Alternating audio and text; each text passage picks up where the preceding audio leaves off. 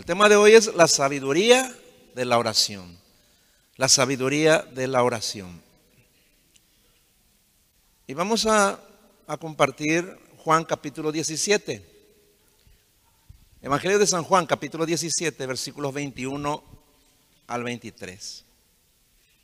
Juan 17, versículos 21 al 23. Dice así. Está hablando el Señor Jesús, ¿no? Y dice, Padre, te pido que todos los que crean en mí sean uno. Así como tú estás en mí y yo estoy en ti. Te pido que ellos sean uno en nosotros para que el mundo crea que tú me enviaste. Les he dado a ellos la misma gloria que tú me has dado para que sean uno, así como tú y yo somos uno. Yo estaré en ellos y tú estarás en mí para que estén perfectamente unidos. Así el mundo sabrá que tú me enviaste y que tú los amas a ellos como me amas a mí. Jesús está aquí orando su famosa oración al Padre pidiéndole que todos los que creen en Él sean uno. Así como el Padre está en Él y Él está en el Padre. Que todos sean uno en el Padre y en el Hijo. Pero la verdad es que esto solo Dios puede lograrlo, solo Dios puede hacer realidad este deseo. Porque ni con el mejor esfuerzo, ni con el mejor esfuerzo humano, jamás se podría lograr. Es muy difícil ver a creyentes perfectamente unidos. Y para lograr esa meta se requiere mucha oración. Pero oración hecha con entendimiento y sabiduría. ¿Cómo usted ora? Le pregunto, ¿cómo usted ora? ¿Cómo usted se relaciona con Dios? ¿Usted cree que Dios le escucha? ¿Es su oración una oración llena de sabiduría o simplemente es una oración emocional? ¿Cómo se comunica con Dios? Es importante saber esto, ¿no?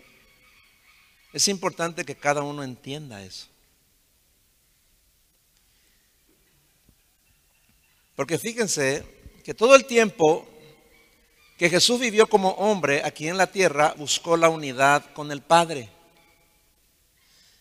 Él nada hacía sin consultar con el Padre, nada él hacía sin que el Padre le diga que lo haga. Él dijo en Juan capítulo 10, versículo 30, el Padre y yo somos uno. Y en Juan capítulo 6, versículo 38, dijo, porque he descendido del cielo no para hacer mi voluntad, sino la voluntad del que me envió. Jesús era uno con el Padre porque vivía para hacer su voluntad. ¿Y cómo ustedes creen que lo consiguió de manera perfecta? Pues orando. Jesús oraba todo el tiempo. Ahí en Lucas 5, versículo 16. Lucas 5, 16. Dice, en aquellos días perdón, Lucas 5.16 dice lo siguiente, pero con frecuencia él se retiraba a lugares solitarios y oraba. Aquí podemos ver la prioridad de, que la prioridad de Jesús era orar al Padre continuamente. Por eso solía orar también toda la noche. Eso dice en Lucas capítulo 6, versículo 12. Lucas 6, 12. Dice, en aquellos días fue al monte a orar y pasó la noche orando a Dios. Jesús siempre estuvo unido al Padre en oración para poder hacer su voluntad. Cuando, fue al, al huerto de Getsemaní en esa última noche para orar, al Padre le pidió a sus discípulos que oraran con él, ¿no? Esa fue su hora más difícil.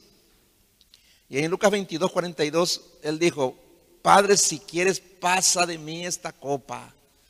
Él estaba luchando consigo mismo en su humanidad también, ¿no? porque él tenía que llevar todos los pecados del mundo sobre él. Y el pecado, ese, y eso le iba a separar del Padre. Por eso él no quería, él no quería ir a la cruz, no porque no quería morir, sino porque se iba a separar del Padre.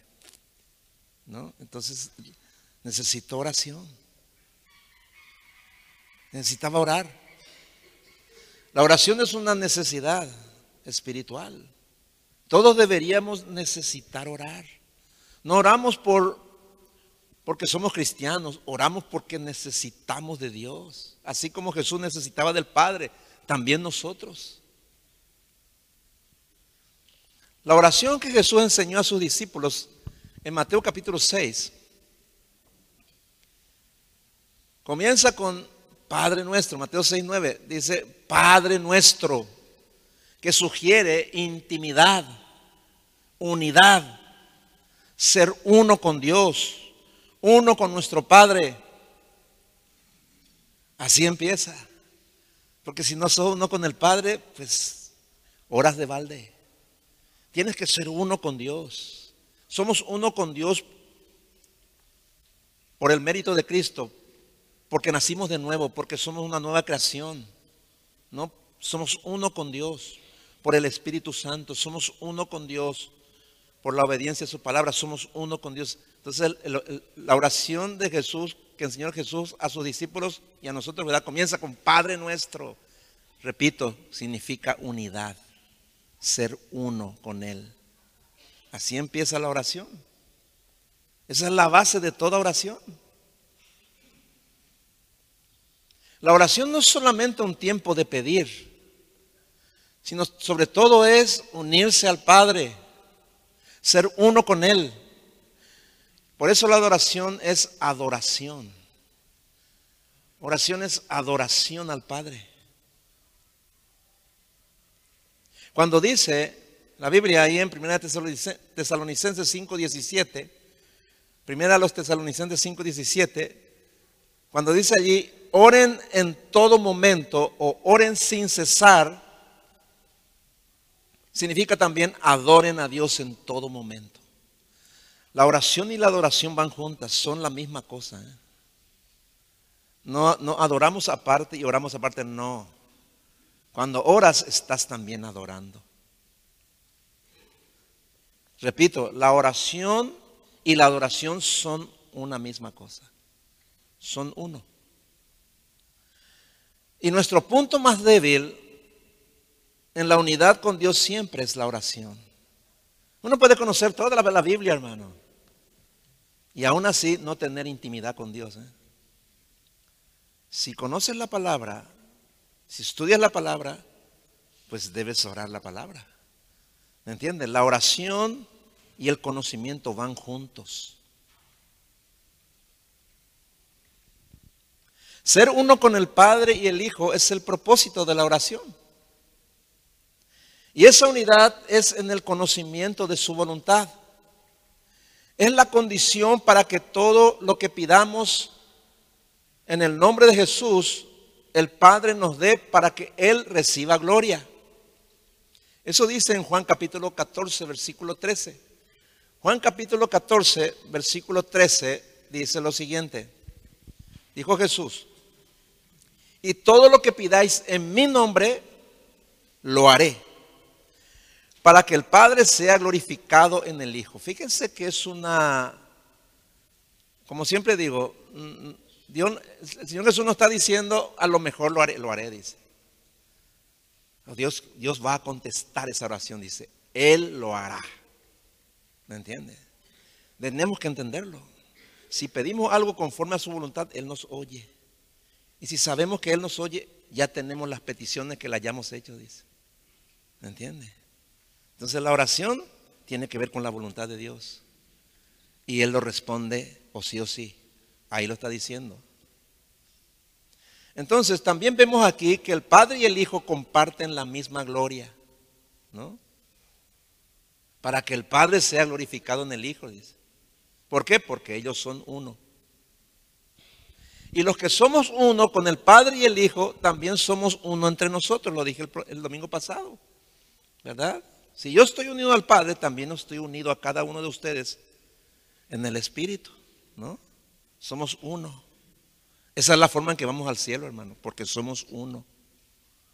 Somos uno en el Espíritu, compartimos la misma palabra, compartimos el mismo Espíritu, somos un Espíritu con Dios. Eso dice la Biblia. En Cristo estamos perfectamente unidos en amor y en el conocimiento de la palabra por el Espíritu Santo. Esta es la meta por la que debemos orar constantemente. Imagínense llegar como iglesia a lo que dice Efesios capítulo 4, versículo 13. Efesios capítulo 4, verso 13 dice, hasta que todos lleguemos a la unidad de la fe y del conocimiento pleno del Hijo de Dios a la condición de un hombre maduro, una mujer madura, ¿no? A la medida de la estatura de la plenitud de Cristo. Esto, hermano, no es religiosidad. Si usted le ve a, Cristo así como alguien que, bueno, está ahí en un lugar, ah, no sé cómo a veces la gente le ve al Señor, ¿no? no, Dios es todo, hermano. Es felicidad, es alegría es cumplimiento de todo, de todo buen propósito. Dios nos creó, hermano, para que seamos felices, para que seamos completos, para que disfrutemos de la dicha. ¿Me entiende? Le estoy diciendo eso porque tiene que ver con la oración, el, el propósito de Dios para nosotros, ¿no? Eso es lo que nos tiene que unir.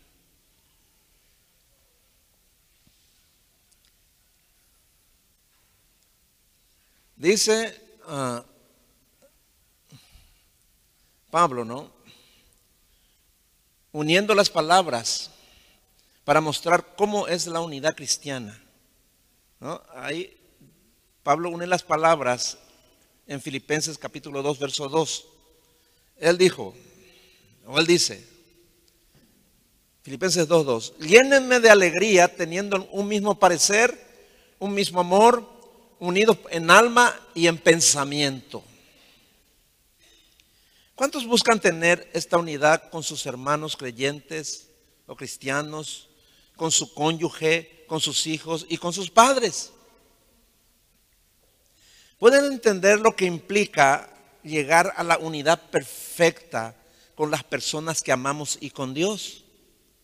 Si logras esta unidad, tus problemas de relacionamiento habrán terminado para siempre.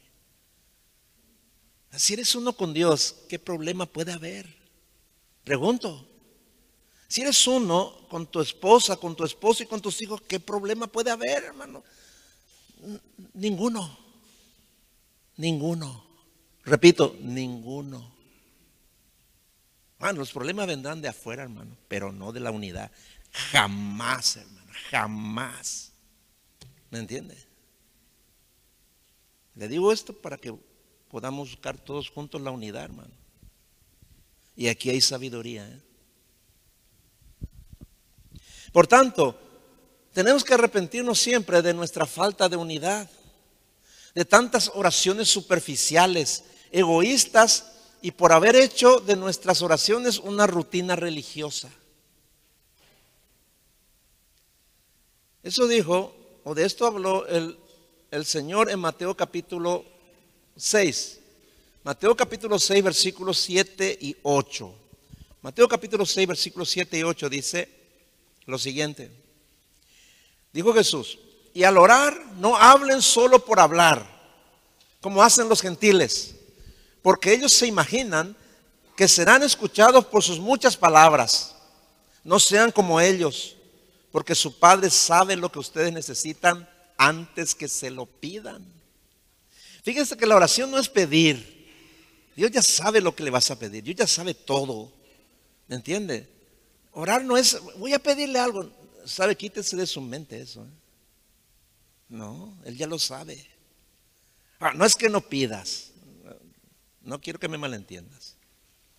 Digo en el sentido de que te acercas a Dios para decirle algo que Él no sabe. No, ya lo sabe, hermano. No es lo que le pidas, es la forma en que le pides y para qué lo pides. Ahí está la diferencia, ¿no? Jesús nos ordena por eso orar con sabiduría. No es la poca o la mucha oración el problema, sino la falta de comunión. Y la comunión con Dios tiene que ser en sabiduría. Entiende usted que se acerca, al, se está acercando en oración al que creó el universo, al que creó todo, al que lo sabe todo. Por tanto, tienes que entender cómo, cómo te vas a acercar a Él, ¿me entiendes? Ahí está. Debes hacerlo con sabiduría.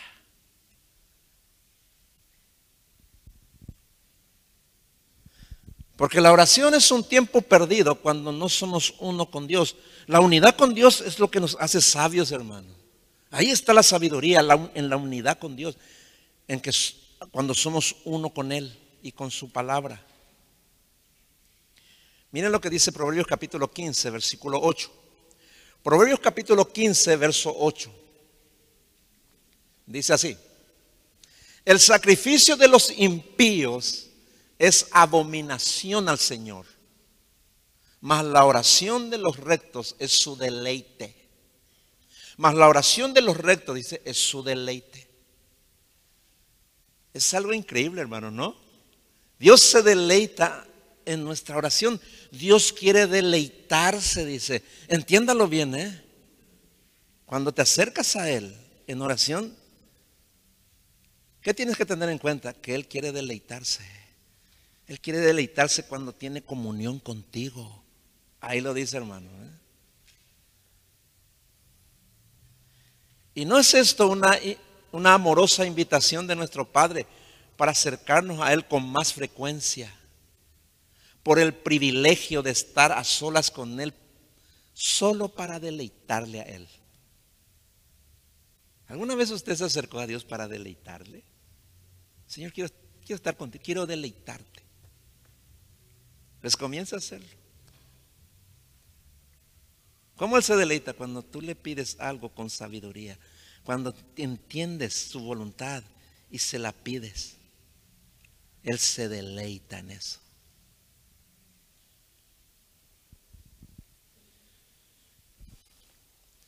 Sin embargo, es muy posible que nuestras oraciones muchas veces no sean un deleite para Dios. Porque solo nos acercamos de verdad a Él cuando necesitamos su ayuda. Y en general oramos más por nuestros intereses egoístas que para conocer su voluntad o para hacer su voluntad. Y a veces ni siquiera sabemos cómo hacerlo. O qué orar o cómo orar para agradarle. Le hago una comparación. ¿Cómo se sentiría un padre si su hijo le habla solo cuando quiere pedirle dinero? Y después se va y le ignora. O solo cuando necesita su ayuda. ¿Cómo se sentiría un padre, no? Mal, ¿verdad? Bueno, a veces somos así con Dios. Recuérdense, Dios es nuestro Padre. Somos hijos. Él quiere deleitarse en nosotros. Ese tiene que ser uno de los grandes propósitos de tu oración. O el principal propósito. Cuando oramos sin pasión y con poco interés, es simplemente porque la unidad con el Padre y el Hijo fue interrumpida por el pecado. Eso también ocurre cuando somos seducidos por las tentaciones de la carne y del mundo. Entonces el deseo por Dios se apaga y oramos sin tener intimidad con Él. Oramos religiosamente. Así nuestras oraciones son como el sacrificio de los impíos que leímos ahí en Proverbios 15:8. ¿Cuántas veces después de conocer al Señor oraste sin tener comunión con Él? Sin realmente estar seguro, segura de que Él está contigo. Y todas esas veces Él nunca te escucha. Todas esas veces oraste de balde. Oraste contigo mismo. Es como cuando ofendes a tu cónyuge y se, y se enoja contigo. Después le hablas, pero no te hace caso. Y se mantiene con la cara larga porque está enojado o enojada, ¿no? Y porque la unidad entre ustedes está interrumpida. hasta que te humillas, reconoces tu pecado o tu falta, tu ofensa y le pides perdón. Si ella acepta tu pedido de perdón, o él acepta tu pedido de perdón, entonces se restaura la comunión entre los dos. Otra vez son uno y tienen una comunicación fluida. Pues así mismo es con Dios. El Salmo 66, 18, allí en el Salmo 66, 18 dijo David, si no hubiera confesado el pecado de mi corazón, mi Señor no me habría escuchado. Ahí dice. Si quieres que Dios escuche tu oración, debes asegurarte primero de que el pecado no interrumpa tu unión con Él. Proverbios 11, versículo 20, dice, Proverbios 11, 20, el Señor aborrece a los de corazón perverso, o sea, los que tienen un pecado, ¿no? Los que tienen el corazón, pecados en el corazón, ¿no? Pero se agrada en los que viven con rectitud. Entonces, confiesa, tus pecados para que seas limpiado con la sangre de Cristo y así ya no habrá ningún impedimento para la comunión íntima. Porque todos los días pecamos, hermano. Todos los días, mientras estemos en este cuerpo de carne, vamos a pecar con nuestras nuestros pensamientos, nuestras actitudes, nuestras palabras y nuestras acciones y pecamos cuando dejamos de hacer lo bueno también. O sea, no hay forma en que no pequemos cada día. Entonces, arrepiéntete, pide perdón a Dios y Él se une contigo para que tengan intimidad y en esa intimidad puedas deleitarle con lo que le pides. Así es la oración. Esa es la forma. Por eso dice en 1 de Juan capítulo 1, verso 9, hablando a los cristianos, ¿no? Primera de Juan capítulo 1, verso 9 dice, si confesamos nuestros pecados, Él es fiel y justo para perdonar nuestros pecados y limpiarnos de toda maldad. ¿Para qué? Para que tengamos comunión íntima. Porque Dios odia el pecado. Dios no puede ver el pecado. ¿eh? Ahí tenemos comunión íntima otra vez con Él y ahí podemos deleitarle con un corazón limpio, con un corazón recto. Hay otra forma de orar que también es inútil. El, ejemplo está en Lucas capítulo 18, versículos del 10 al 12. Lucas capítulo 18, versículos del 10 al 12. Está contando aquí el Señor una parábola. Y dice, dos hombres subieron al templo a orar uno era fariseo y el otro recaudador de impuestos. El fariseo se puso a orar consigo mismo. Ahora subraya eso. Dice, el fariseo se puso a orar consigo mismo.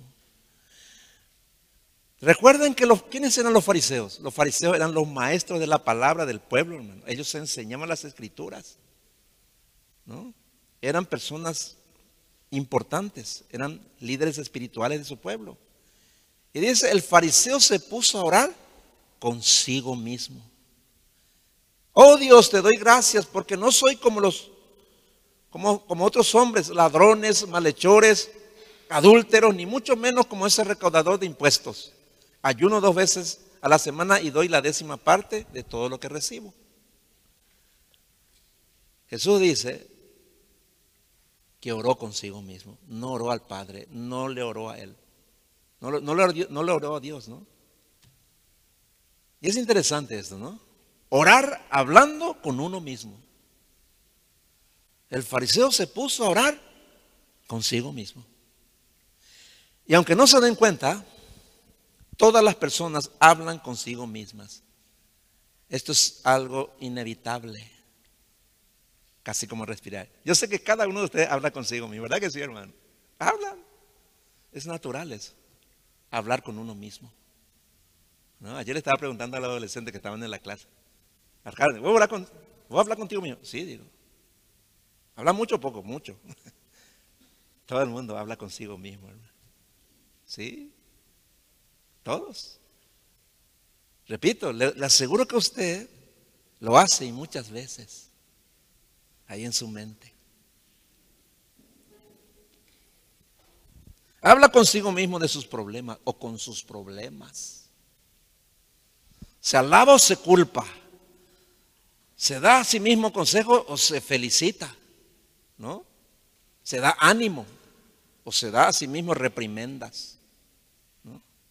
Habla consigo mismo de sus sueños, de sus temores, etcétera.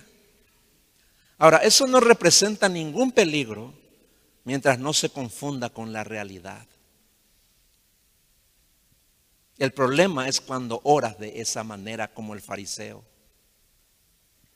El fariseo creía estar hablando con Dios, pero sin darse cuenta estaba orando consigo mismo, hablando consigo mismo. Y él conocía la escritura. ¿eh? O sea, ¿te ha pasado algunas veces? O quizás muchas veces. Es cuando oras a Dios sin la palabra. Cuando oras a Dios sin la palabra, estás orando contigo mismo o contigo misma. ¿eh? Cuando oras a Dios, pero solo hablas de ti mismo o de ti misma, estás orando contigo mismo, contigo misma. Cuando oras por tu necesidad, pero sin buscar su voluntad, estás orando contigo mismo. Cuando oras sin querer ser uno con Dios, en amor y obediencia a su palabra, estás orando contigo mismo. Y Dios no te responde. Dios no puede responder esa oración. La oración de los necios e incrédulos se caracteriza por hablar mucho de sí mismo, de sus necesidades y por su falta de, de, interés en obtener sabiduría y dirección de Dios. Muchos cristianos oran siempre, pero cuando terminan de orar, siguen siendo las mismas personas. Tú jamás vas a salir de una comunión con Dios siendo la misma persona, nunca. Todas las veces que entras en comunión con Dios, no eres la misma persona. ¿eh? No te fuiste a comunicarle a Dios como el fariseo las cosas buenas que hace, ¿verdad? Sus méritos. No, no te fuiste ahí. Te fuiste para tener comunión con el Padre y las personas que tienen comunión con el Padre nunca salen iguales. ¿eh? Nunca. Debes tenerlo en cuenta.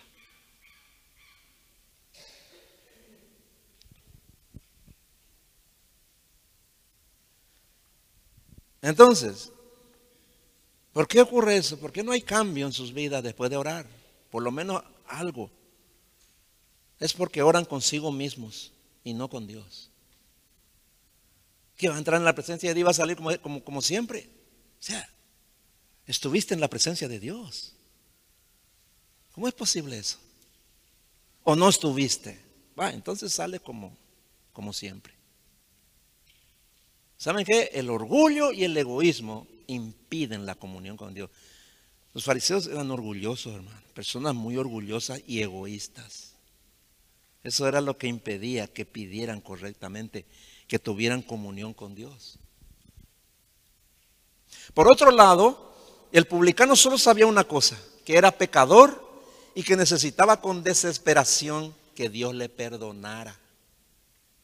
El versículo 13, ahí de, Lucas 18, versículo 13 dice, en cambio, el recaudador de impuestos que se había quedado a cierta distancia ni siquiera se atrevía a alzar la vista al cielo, sino dice que se golpeaba el pecho y decía, oh Dios, ten compasión de mí que soy pecador. Él oró sabiendo la condición de su alma, reconoció que era un vil pecador, entendió lo que Dios quería de él. Por eso se humilló en su presencia y apeló a la misericordia de Dios. Él ya había escuchado la palabra. Jesús estuvo predicando el Evangelio. Siempre estuvo. Ella lo había oído. Entendió, hermano. Entonces apeló a la misericordia de Dios. En consecuencia, su oración fue inmediatamente respondida. Y dice en el versículo 14, les digo que este, refiriéndose al publicano o al recaudador de impuestos, les digo que este y no aquel, ¿quién era aquel? El fariseo, ¿no? Volvió a su casa justificado ante Dios. Pues todo el que a sí mismo se enaltece será humillado. y el que se humilla será enaltecido. Es por eso que cuando oramos nos arrodillamos, hermano. Era humildemente en su presencia. Porque no queremos que Dios nos rechace. Dios rechaza al corazón orgulloso, Dios rechaza a la persona egoísta, Dios lo rechaza. Pero Dios acepta al corazón contrito y humillado. Dios acepta las oraciones de las personas humildes. No importa si vos sos rico o pobre, no importa. El tema está en el corazón humilde. ¿eh? Ahí está, téngalo en cuenta. El creyente genuino sabe lo que Dios quiere de él antes de orar. Y entiende cuál es la manera correcta en que debe acercarse a Dios con humildad. Así cuando ores, habla de tu pecado, no de tus méritos. No procures impresionar a Dios con tus palabras, con, tu oración sino humíllate delante de Él reconociendo tu condición de pecador, de pecadora, y tu necedad y dependencia total de su gracia. Así que ya no pierdas el tiempo orando contigo mismo, contigo misma, sino busca tener una verdadera e íntima relación con el Padre para adquirir sabiduría de la oración. Cada vez que sales de allí, de la presencia de Dios, tienes que salir con sabiduría, ¿me entiendes? para saber lo que tenés que hacer. Entonces Dios estará contigo para ayudarte, para bendecirte. ¿No? Es lo que la Biblia enseña, hermano.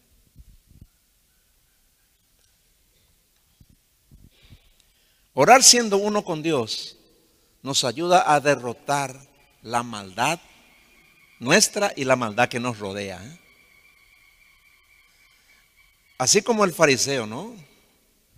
Hablar demasiado consigo mismo puede ser algo muy peligroso. Nos separa de Dios, nos, aleja de Dios, nos engaña. ¿no? Porque el corazón es engañoso y malvado. Nuestro corazón es engañoso y malvado. Todos tenemos un corazón engañoso y malvado. Eso dice la Biblia. Ahí en Jeremías 17, versículos 9 y 10. Jeremías 17, versículos 9 y 10 dice lo siguiente. El corazón humano es lo más engañoso que hay y extremadamente perverso. ¿Quién realmente sabe qué tan malo es? Pero yo, dice el Señor, investigo todos los corazones y examino las intenciones secretas. A todos les doy la debida recompensa, según lo que merecen sus acciones. Ahí está. ¿Saben cuál es la característica resaltante de alguien que tiene una enfermedad mental? Yo les pido que me atiendan muy bien lo que le voy a decir. Repito, ¿saben cuál es la característica resaltante de alguien que tiene un trastorno mental, una enfermedad mental? Que habla consigo misma. Habla consigo misma. ¿Alguna vez ustedes fueron a un neuropsiquiátrico? ¿Se fueron alguna vez? O tuvieron un pariente que tiene trastornos mentales. Habla consigo, habla, ¿no? Habla con alguien imaginario. Tiene conversaciones. Yo he visto mucho de eso, hermano. Habla con personas imaginarias también, todo el tiempo. Pero saben una cosa, a veces las personas normales como nosotros, ¿no? También suelen actuar como si tuvieran o tuviesen algún trastorno mental. ¿Saben por qué le digo? Le voy a dar un ejemplo. Usted está allí, ah, el clásico Cerro Limpia, o la selección paraguaya va a jugar con, ¿no? Es un partido muy importante, ¿no? Y ya los ánimos están, ya la gente está esperando horas antes, ¿no? Para ver, ¿no? Y comienza el partido, ¿no? Y de repente algunos fanáticos comienzan a hablar con el televisor. ¿no? ¿Verdad? Pasale por la pelota, ahí no está. de no de sabio. Ya, ya te dije. Está hablando con el televisor, hermano. ¿No? Dice muchas cosas. Yo ya he visto, hermano. ¿Por qué le digo esto? Porque yo también era así, hermano. Yo hablaba con el televisor, hermano. Sí. Pero ya no hago eso, ¿eh? ya no hago. Porque ahora soy uno con Dios, hermano. Ya no ando en eso, ¿eh? No digo que esté mal, no estoy diciendo que esas personas son locas. No digo que yo era loco antes. No, no, no, no. No lo digo por eso. Pero la conducta es anormal, hermano. ¿Me entiende? No es normal. Eso no es normal, hermano. Aunque muchos digan, no, no hay problema. No. Aunque después recuperes tu cordura y viva como una persona normal, ¿verdad? Pero eso no es normal. ¿eh? Eso no es normal. Hay otras personas que hablan con los muertos. Ah, yo he visto a mucha gente en el, cementerio. Delante de una lápida hablando. ¿Ah? Hablando. Eso hacía mi mamá. Eh, ella, mi, papá murió cuando yo era muy joven, ¿no? Eh, y mi mamá solía prender una vela delante de su foto y se sentaba y hablaba con mi papá. Yo le decía, mamá, ¿vos estás hablando con papá? Sí, estoy hablando con él, me decía. Y decía, ¿y él te habla? Sí, me dijo. Oh, bueno, ya, eso ya es otro nivel, hermano. otro nivel de locura, ¿eh? Pero mi mamá era normal. ¿Me entiende? Después hacía todo. Salía de ahí y era una persona normal, hermano. Pero esa conducta es no es normal, hermano. ¿Verdad que no? ¿Me entiende? No se habla mucho de esto, ¿eh? Pero el pecado produce trastornos mentales ¿eh? que se manifiestan en pensamientos irracionales que todos hemos tenido alguna vez, ¿eh?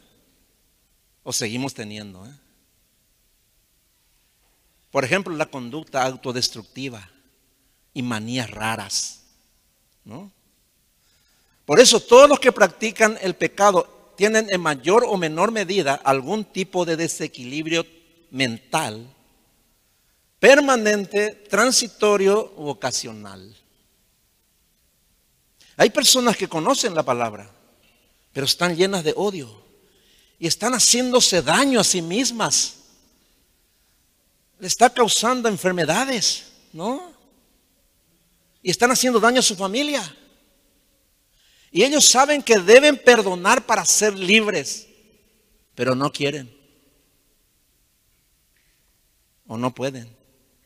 Eso no es normal, hermano. Continúan sufriendo, continúan. Y saben dónde está el remedio, pero no quieren. Es un trastorno mental. Sabe la solución, pero no quiere. Eso no, eso no está bien, ¿eh? Como decía el hermano ahí, le falta algún jugador en la cancha. ¿Sí o no? ¿Es así? Otros tienen un control perfecto sobre su temperamento. Son amables, pacientes, buena gente, ¿no? Hasta que beben. Y allí se, allí se transforman y enloquecen. Muchos dicen, le culpan a la bebida. Pero no, hermano. Es el pecado lo que les produce el desequilibrio mental. Y el desequilibrio puede surgir por diferentes causas. ¿eh?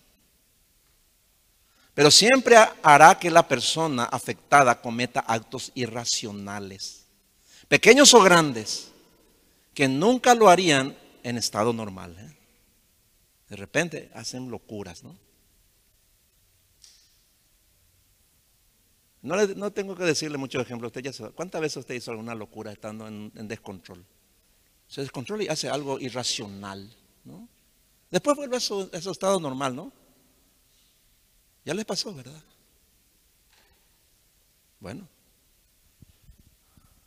En 2 Samuel, en el capítulo 11, no hace falta que busque, hay una historia muy interesante que se relaciona a lo que le estoy hablando. Ahí vemos a, David, un gran hombre de Dios, hermano, un hombre justo, valiente, respetuoso, íntero, muy inteligente, ¿no? que fue llevado por su pecado de lascivia, ¿no? A un desequilibrio mental radical, ¿no? Fue, ah, pasó de ser un hombre en estado normal, ¿no? A ser una, como un animal irracional, Cuando cometió adulterio con la mujer de uno de sus soldados al que después también mandó asesinar. ¿eh? ¿Por qué no pudo controlar su perversidad? ¿Por qué? Porque, su, porque su mente no estaba con Dios. ¿eh? Repito, su mente no estaba con Dios. ¿eh? Pero vean su oración cuando él volvió en sí. Vino el profeta Natán, le confrontó con su voz y volvió en sí. La Biblia habla varias veces de volver en sí, de recuperar la mente, ¿no? Volver en sí significa recuperar la mente. Entonces, después de que cometió ese horrible acto irracional, ¿no? Dice en el Salmo 51, versículos del 2 al 6. Aquí está hablando David, ¿no? Después de haber pecado. Salmo 51, versículos 2 al 6, dice. Lávame de toda mi maldad y límpiame de mi pecado. Yo reconozco mis transgresiones, siempre tengo presente mi pecado. Contra ti he pecado, solo contra ti, y he hecho lo malo, lo que es malo ante tus ojos. Por eso tu sentencia es justa y tu juicio irreprochable. Yo sé que soy malo de nacimiento, pecador me concibió mi madre. Yo sé que tú amas la verdad en lo íntimo, en lo secreto. Me has enseñado sabiduría. Fíjense que él está hablando con Dios. Le está contando su pecado. Le está diciendo algo coherente. Yo reconozco mi pecado. Soy un hombre lascivo. Tengo problemas con la lascivia. Por eso me pasó esto. Él está hablando de manera sabia, inteligente con Dios. ¿Me entiende? Usted tiene que leer un poco esto, ¿no? Una y otra vez para entender cómo hay que hablar con Dios, hermano. Dice, y yo sé que tú amas la verdad en lo íntimo, la verdad de Dios, la verdad de su palabra, ¿no? Y en lo secreto me has enseñado sabiduría. ¿Qué es lo secreto? En la intimidad de la oración, hermano. Ahí le enseñó Dios sabiduría. Ahí está. En la intimidad Dios le mostró a David la causa de su horrible pecado. Él había nacido pecador. Ese pecado lo tenía allí y no lo controló porque su mente no estaba con Dios. La mente fuera de Dios, hermano, se vuelve irracional o se puede volver un trastorno mental en cualquier momento. Y todos nosotros estamos en peligro de eso. Todos nosotros. Por eso es importante la intimidad con Dios. ¿eh? Es muy importante.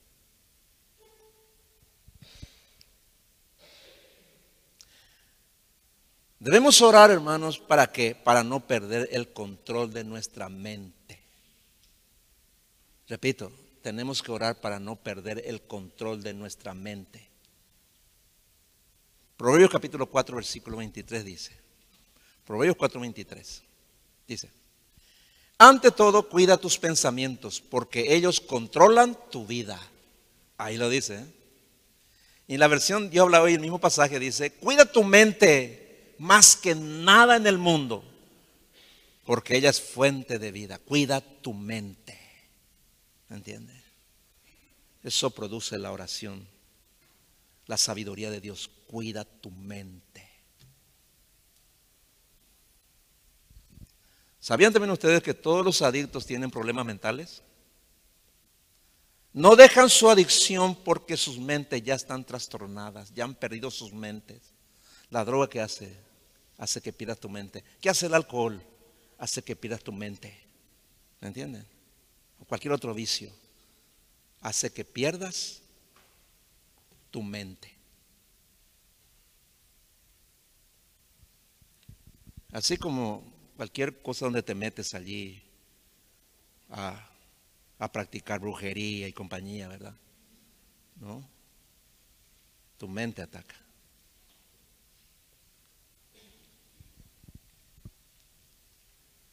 Y sepan también que todos los que forman parte de estos grupos LGBTI, los feministas, los pedófilos, ¿no?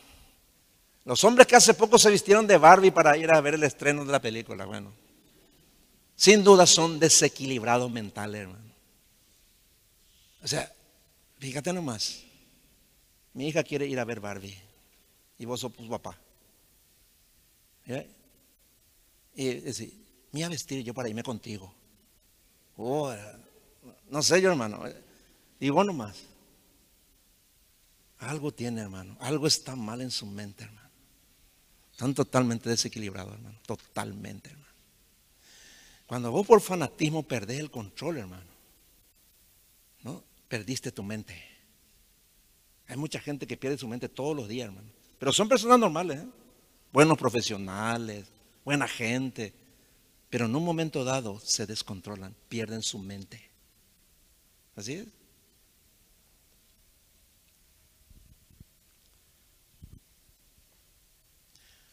Pero no necesitan tratamiento médico, ¿eh? sino arrepentirse de sus pecados y recuperar sus mentes. ¿eh? Necesitan arrepentimiento, no pastillas, ni tratamiento. ¿Por qué le digo esto? Acá hay médicos acá en, hoy esta misma, acá en esta mañana están médicos conmigo en este lugar. ¿eh? Y ellos saben, o se sabe, que la psiquiatría solo alivia las enfermedades mentales. ¿eh? La depresión, la ansiedad, la paranoia, la esquizofrenia y otros trastornos mentales no tienen cura definitiva con tratamientos ni con pastillas. Solo Dios puede sanar cualquier desequilibrio mental con el perdón de pecados y transformando al pecador en una nueva criatura, con una nueva mente. Segunda de Corintios 5, 17 dice, de modo que si alguno está en Cristo, nueva criatura es. Las cosas viejas pasaron, hoy son hechas todas nuevas. ¿Dónde ocurre esa transformación? ¿En el cuerpo? No, en la mente. Una mente nueva es. Lo que muchos necesitan, hermano, es una mente nueva. Solo Dios puede hacer eso. Por medio del arrepentimiento, del perdón de pecados y el nuevo nacimiento. La nueva criatura es una nueva mente ¿eh?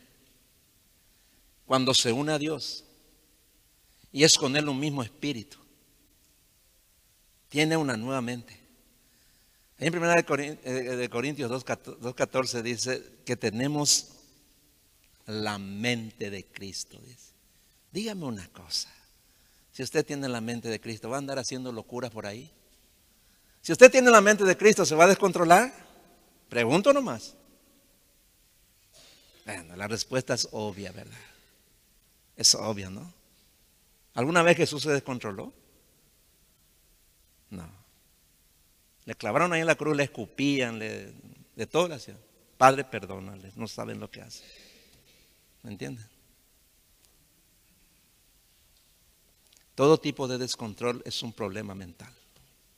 No deberíamos descontrolarnos nosotros, no deberíamos si tenemos unidad con Dios, si tenemos la mente de Cristo. Ahora, no es posible todo el tiempo, ¿eh? nadie es perfecto. Pero cada vez que nos descontrolamos y hacemos macanada o locura, sabemos que hemos perdido la mente.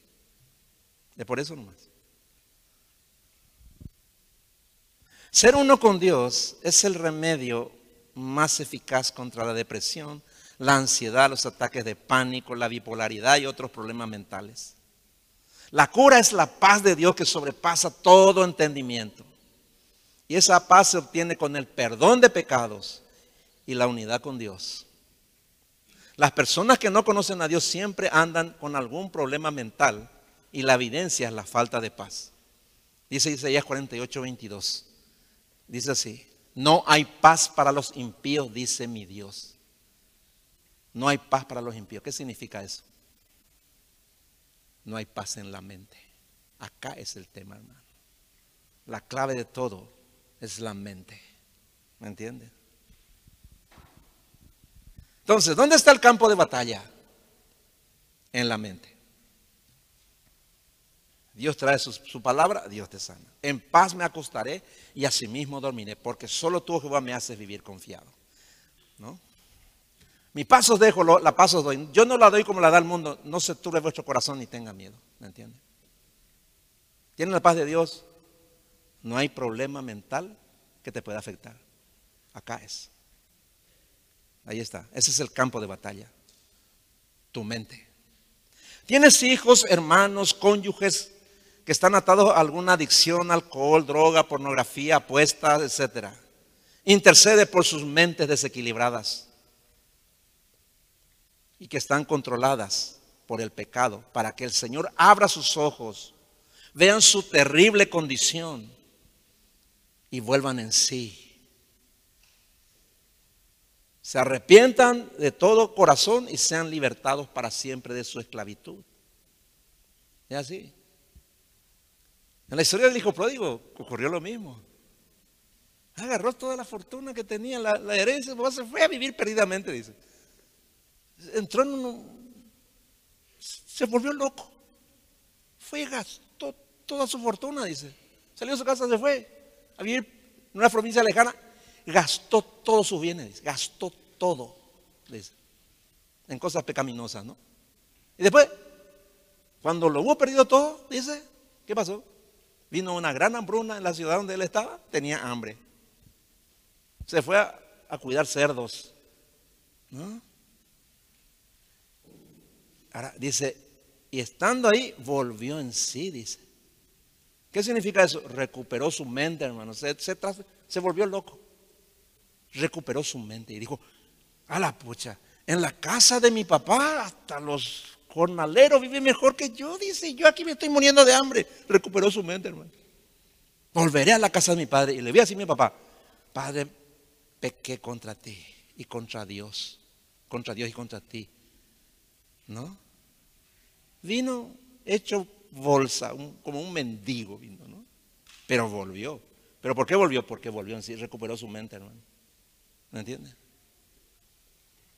Muchos de tus parientes que andan haciendo locuras, que andan viendo una vida perdida, necesitan recuperar su mente. ¿Me entiendes? En Marcos 5, Jesús sanó a un endemoniado. Tenía una legión de demonios tenía, ¿no? Y este, este pobre hombre andaba, dice, desnudo, ¿no? No tenía ropa. Vivía en los sepulcros, dice. Y se hacía, daño con piedras. Su mente estaba desequilibrada, ¿no? Estaba loco. Y fíjense lo que pasó. Que Jesús le, le sanó. Y lo interesante es lo que dice ahí en Marcos 5.15. Marcos 5.15 dice, vienen a Jesús, dice, y ven al que había sido atormentado del demonio, que había tenido la legión, sentado, vestido y en su juicio cabal. Y tuvieron miedo. Subrayen eso, juicio cabal. ¿no? En su sano juicio, dice. Ahí está. ¿Qué pasó allí? Su mente fue liberada del tormento demoníaco. ¿Dónde estaban esa legión de demonios? En su mente. Ahí estaban. Estaba ya en su juicio, los demonios no estaban allí, ¿no? Repito, ¿dónde está entonces el campo de batalla? En la mente. Por eso, Debes orar con entendimiento por la mente de tus seres amados que están sin Cristo, para que sean liberados del tormento de los demonios y tengan paz.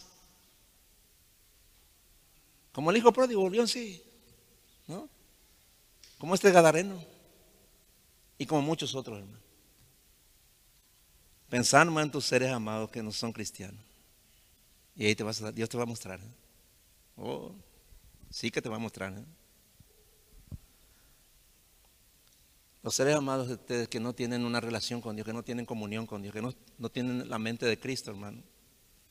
En cualquier momento pueden cometer una locura, hermano. En cualquier momento. Creo que ustedes ya deben entender eso, ¿no? Es así. en cualquier momento pueden perder sus mentes. Por cualquier situación. ¿eh? Entonces, que la unidad con Dios se refleje en la sabiduría de nuestras oraciones. Primera de Juan capítulo 5, versículos 14 y 15. Primera de Juan 5, versículos 14 y 15 dice. Esta es la confianza que tenemos al acercarnos a Dios.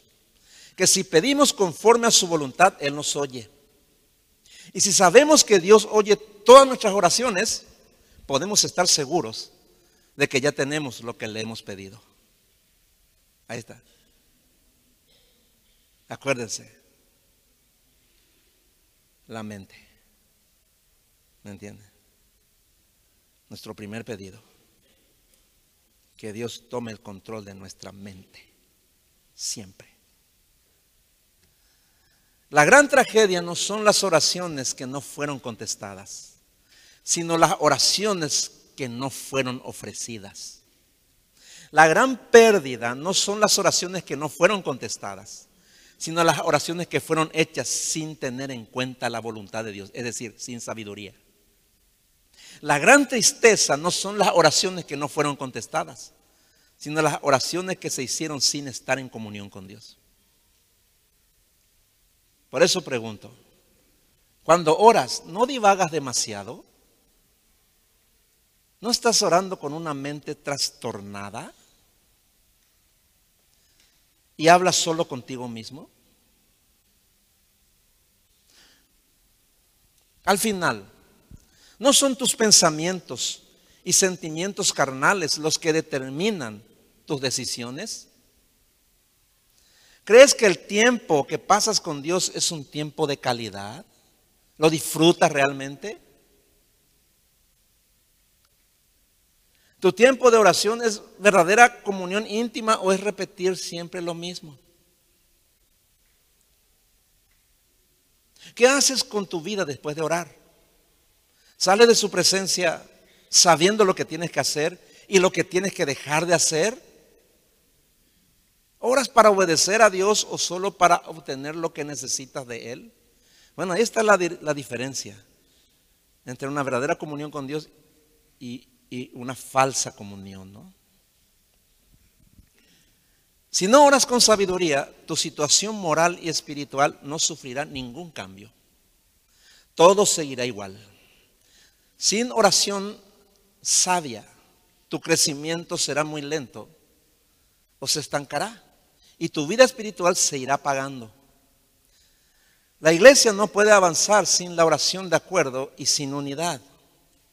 La oración es el pulmón de la iglesia y también de nuestro hogar. Y para eso necesitamos respirar constantemente la palabra de Dios. Tienes que estudiar la palabra de Dios para saber qué orar, cómo orar y qué pedir.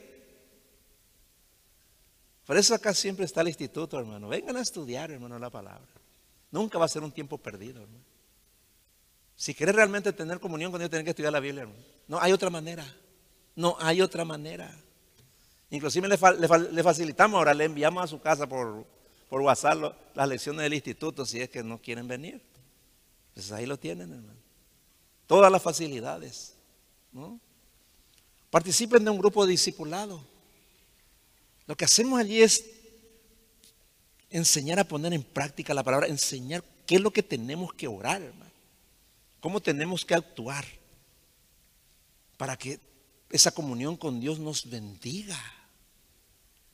O sea, deje de ver tanto ahí su Netflix deje, y venga un ratito acá, unas horas a recibir discipulados. Si no puede, venga a las cinco y media, que también estamos haciendo lo mismo aquí. Venga le conviene para que sea acuerdo todo el tiempo, para que no el diablo no le robe su mente. Conéctese con la palabra. Le conviene. Como dice David, ¿no? En el Salmo 119, 147. Salmo 119, 147 dice, me anticipé al alba y clamé esperé en tu palabra. Oh, ya sabía, ¿no? cuando perdió su mente y cometió un horrible crimen, ¿no? Él ya sabía. Esperé en tu palabra, dice. Dios quiere darte sabiduría cuando oras. Porque Él ya sabe lo que le vas a pedir antes que le pidas. Entonces, entiendes que orar en realidad es adorarle.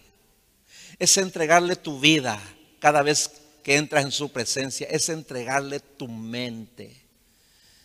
Cuando el Señor dice ahí en el Salmo, ¿no? Hijo mío, dame, en Proverbios, perdón, hijo mío, dame tu corazón.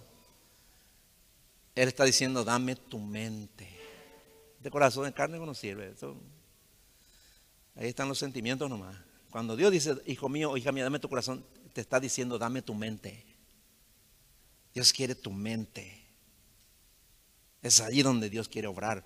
Es allí donde Dios quiere darte sabiduría, entendimiento. Es allí donde Él quiere tener comunión íntima contigo, en tu mente. En nuestras mentes. Romanos 12, versículo 1 dice. Romanos 12, 1. Dice así. Por eso, hermanos, les ruego que entreguen su vida como sacrificio vivo a Dios, quien nos ha mostrado compasión. Esa ofrenda que es su vida debe estar dedicada solamente a Dios para poder agradarle.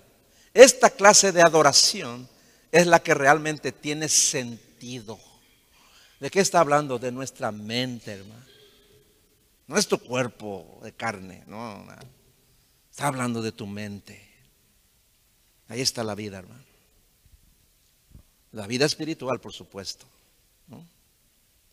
Entonces, si la oración nos une a Dios, a Dios Padre y a Dios Hijo de manera perfecta, ¿qué puede salir mal? ¿Qué trastorno puede haber en tu mente, en tu vida? Si cuando oramos con nuestros hermanos en Cristo nos unimos a Dios Padre y a Dios Hijo, ¿qué puede salir mal? Ese momento íntimo nos pone en la presencia misma de Dios. Estamos en Él y Él en nosotros. Somos uno con el Dios creador de todo lo que existe. Somos uno con el Señor de todo el universo. ¿Entiendes eso cada vez que oras? Debes entenderlo. David experimentó ese nivel de oración. Por eso escribió en los salmos, en tu presencia y plenitud de gozo, delicias a tu diestra para siempre. Ese deleite, hermano, que es lo que protege tu mente. Repito, tu mente. Dice él, prefiero estar un día en tus atrios que mil fuera de ellos. ¿Me entiendes? Dice, como el siervo brama por las corrientes de las aguas, así clama mi alma por ti. Cuando has estado con Dios en la intimidad verdaderamente, cuando practicas eso, cuando se vuelve una costumbre, ya no quieres otra cosa. Ya no necesitas nada más, porque estás completo, completa en Cristo. ¿Por qué? Porque encontraste la sabiduría de la oración. Es por eso. Lo encontraste, Ya no necesitas nada más. Es como aquel que fue al buscador de, un tesoro, dice, fue y encontró un tesoro en un campo. Y fue y compró ese campo. Vendió todo lo que tenía y compró ese campo, dice. ¿Por qué? Encontró lo que necesitaba, hermano. ¿Me entiende? Así es con Dios, hermano. Tienes esa intimidad, ya no necesitas nada. No te falta más nada. Tu mente está en paz. Tu mente que controla tu vida está con Dios.